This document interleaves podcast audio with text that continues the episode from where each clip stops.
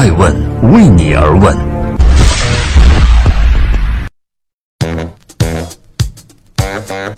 Hello，大家好，爱问人物创新创富，欢迎大家的守候。今天我们要来关注的人物是于正，有五十亿播放量加持的他，却被称作烂制片。而于正说，只有投资人赚钱，才能够维持艺术的生命。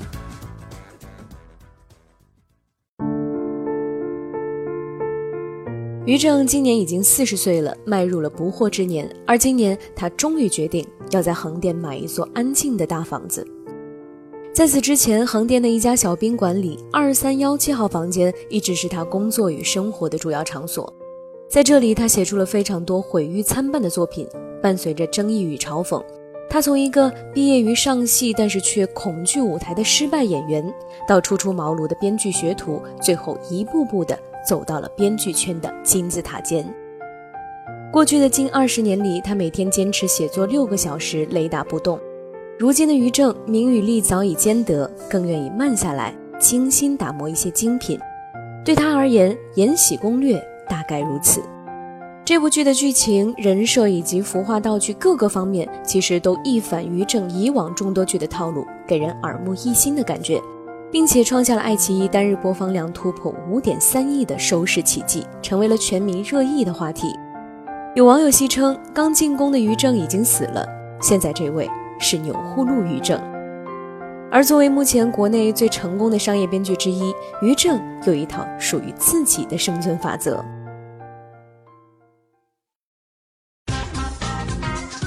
欢迎继续聆听《守候爱问人物》，爱问人物创新创富。法则一：第一眼要好看，足够吸睛才能赢。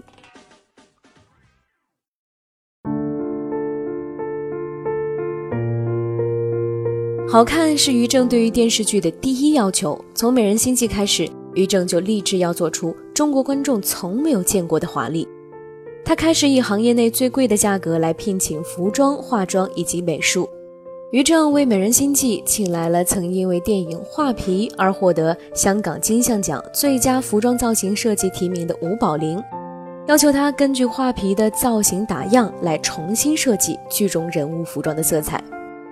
于正说要明亮的，这更容易抓住小荧幕观众的心。于是，在很长的一段时间中，艳丽的阿宝色就成为了于正剧最明显的标志。但是随着大众审美的变化，于正眼中的好看呢，也发生了一系列的改变。《延禧攻略》摒弃了高饱和的配色，采用了最新流行的莫兰迪色系。在接受采访的时候，于正表示，全剧投资三个亿，但是演员的片酬只有两千四百万。而在今年另一部备受期待的古装剧《如懿传》中，周迅一个人就分走了九千五百万的片酬。《延禧攻略》剧组的资金大部分都用在了服化和道具上面，衣服的面料都要用轻工的料子，但是这些东西都很贵，贵到一把扇子竟然要一万多块钱，店里买不起，就只能在全国各地求着各位老匠人来做。由于预算有限，有些太过昂贵的首饰，于正会自掏腰包的买下。他说：“我们是真的热爱这部戏。”梳妆师自己买了一百多万，造型师买了一百多万，我也买了一百多万。这些东西以后还可以用。从以前拍摄清宫戏开始，于正就开始了收藏饰品。就算之后拍戏用不到，再次出售的价格其实都涨了不少，也算是一种收藏投资。但是与购买首饰不同，大量戏服的定做呢，是一件更为复杂的事情。其中任何的一个环节出了差错，就可能会影响拍摄的进度。有一年，于正合作的工厂以布料太贵为由，换了便宜的布料服装，结果拍出来的效果很差。于是整个剧组为了等工厂重做而停机了十五天。后来，于正就自己在横店开了一家服装厂。他说：“我觉得没必要再跟工厂废话了，自己做就好了。反正这个小工厂只承担我一个人的戏，也无所谓。”为了让服装看起来更有质感，于正精益求精，请来了苏州的绣娘。按照演员的身形来专门缝制衣服，这一套衣服做下来，布料和工艺呢都是顶尖的，但是价格却比外面的工厂却便宜得多。造型师也能够及时的跟绣娘沟通，再也不需要中间人传话了。除此之外，好看的另一个标准呢，在于演员。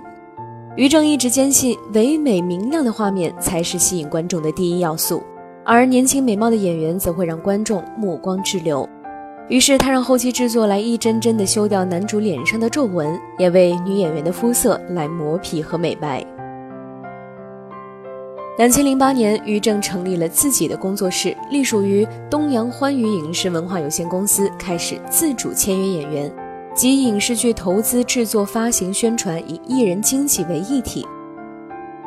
于正的选角导演非常清楚于正的标准，他说：“女演员一定要。”靓丽青春，而男演员则要阳光帅气。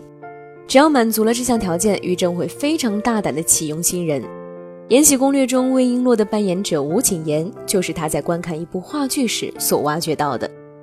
新人听话、认真，还便宜，比大牌明星划算多了。他们把钱财看得不是那么的重，只要喜欢，很低的价格也可以去演。以吴谨言为例，他在《延禧攻略》中的片酬为五百万元七十集，平均每集七点一四万元。相比起于正剧《美人心计》中担任女主的林心如每集十七万的片酬，新人的确是惠而不贵。而新人一剧成名的故事也一度成为了于正剧的标签。宫捧红了杨幂、冯绍峰和佟丽娅，宫锁珠帘则火了袁姗姗，《笑傲江湖》让霍建华和陈乔恩在内地星途闪耀。陆贞传奇造就了赵丽颖和陈晓，商人的精明和艺术家的挑剔同时出现在了于正的身上，如此打造出的好看也成为了他吸引眼球的第一法宝。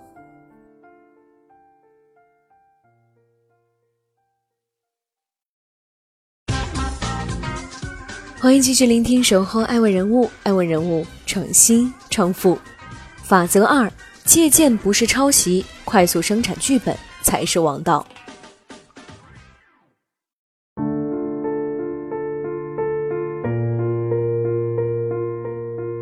从第一部署名出版物开始，抄袭就成为了于正所避不开的话题。两千零三年，上影集团资深编剧贺子壮邀请于正对作家复兴已完成的剧本进行改编。那时候于正没日没夜的写东西，我觉得他确实是挺有实干精神的，在十几年前已经颇具商业头脑，写东西要比别人更加符合市场。然而在改编完成之后，于正却以自己一个人的名字署名出版了图书《带我飞，带我走》，此事惹恼了原著作者傅兴，而面对傅兴的追问，于正最终告饶，并且提出愿意赔偿三万元。但这区区三万元的赔款并不足以使于正真正警醒，反而让他尝到了不劳而获的好处。此后，他便更加的大胆。二零零六年热播的大清后宫，于正被指责抄袭剧本，媒体的关注度极高。但是面对质疑，他却以“集大成”三个字来回应。他说：“我当初创作时就已经将大清后宫定义为一部集大成的作品。”囊括了《金枝欲孽》《大长今》和《冬季恋歌》等经典剧的成功之处，目的就是为了挑战《金枝欲孽》创造的收视奇迹。于是，在这样的集大成思路之下，于正成为了一年能够出三部戏以上的高产编剧。天底下没有新鲜的事情，所有的东西无非就是重组再重组。TVB 的古装戏学遍了之后，于正开始在网络小说中汲取灵感。他首先根据热度来判断观众喜欢什么，只要找到现在网络小说所流行的，就能找到未来电视的热点。他说，画面是滞后于文字的。有的编剧一个好的梗可以卖一份钱，两个好的梗呢可以卖两份钱，而我可以把十几个好的梗放在同一个框子里，我要自己做制片人。于是，两千零九年的六月，距离于正担任制作人《美人心计》开机不到一个月时。于正将已完成的剧本拿给当时的经纪人穆小勇，询问其中借鉴了网络小说《未央沉浮》的情节是否需要跟作者瞬间侵权买下版权。当时穆小勇说：“一看就傻眼了，这人物和故事主线完全一样，不买就一定会出事。”于是穆小勇急忙联系上了作者，并买下了该书的版权，先付款后补合同，非常的仓促。但是另一边，于正却丝毫不着急。从最初的集大成电视剧，再到后来的网络小说整合，他找到了一条属于自己的道路，那就是以最低的时间成本来完成剧本生产，并且获得收视率的途径。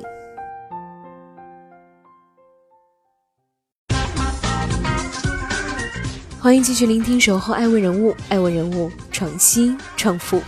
法则三：迎合市场，投资人赚钱最重要。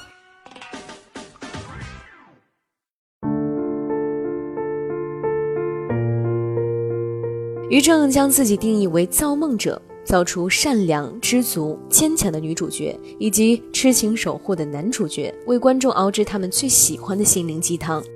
单一价值观剔除了所有不符合其因果关系的事实，轻描淡写的把意识和可靠事实之间的界限变得模糊，而直接展现结果，没有逻辑过程。因此，于正剧在剧情设置和故事发展上备受诟病，常常被人称为雷剧。而他本人将原因归结为电视剧制作时客观条件所限，有些问题解决不了。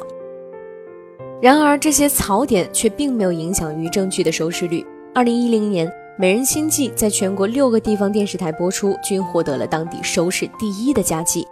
二零一二年，《宫锁珠帘》又成为了收视冠军。如今大热的《延禧攻略》更是创下了网播剧的新高，爱奇艺单日最高播放量突破了五点三亿。截至目前，网播量已经突破了五十亿。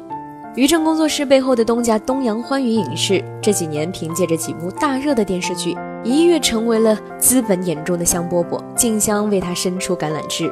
而 CEO 杨乐则表示，公司融资主要是为了对接战略需求，而不能随便拿钱。我们是先做产业链，先将这些产业链每个环节和人都要培养起来，然后再到市场上跟大家讲。他还说自己公司不需要融资的一个很重要的原因是，于正可以为团队生产的每一个项目找到愿意买单的投资人。于正说：“我做戏从来只从市场出发，坚信只有投资人赚钱才能维持我们的艺术生命。剧本好看，抓住观众的心，赢得收视和经济效益才是我们要做的。”二零一七年的三月，欢娱影视在战略发布会上公布了二零一七到二零一八的年片单，一口气公布了八个大项目。在投资人的眼中，于正就代表着收视率和收益。编剧见制片人的好处很明显，如果是卖剧本给别人的话，就会凭集数算钱，就会另些桥段，将情节尽量的拖长。而身兼制片人和编剧的于正，则舍得把尽可能多的情节塞进剧集中，高潮迭起，节奏很快。而至于是否合乎逻辑，是否有更深层次的寓意呢？于正不关心，投资人就更不在意了。如今，于正已经很少自己编写剧本，他带了几个徒弟，更多的时候是扮演了策划、统筹和把关的角色，成为了连接资本、内容创作、观众之间的桥梁。周末是一位历史系的研究生，《延禧攻略》是于正带他写的第二部戏，《延禧攻略》这部戏我是总编审，新人周末才是编剧，于正是这么介绍的。纵然我们最熟悉的于正的标签仍然是编剧，但他其早已不是单纯的剧本输出者。做制片人、办服装厂、开工作室、收编剧徒弟、打造电视剧的生产流水线，他不断不断的在扩大自己的边界。他掌握着更大的话语权，也试图达到利益最大化，无论是商业上的还是精神上的。于正的野心一直是希望成为把控一切的国王或皇帝。他强势、专注、目标明确。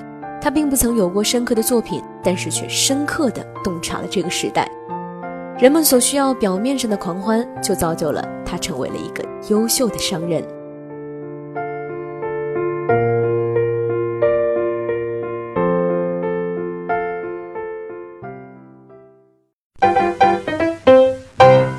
爱问是我们看商业世界最真实的眼睛，记录时代人物。传播创新精神，探索创富法则。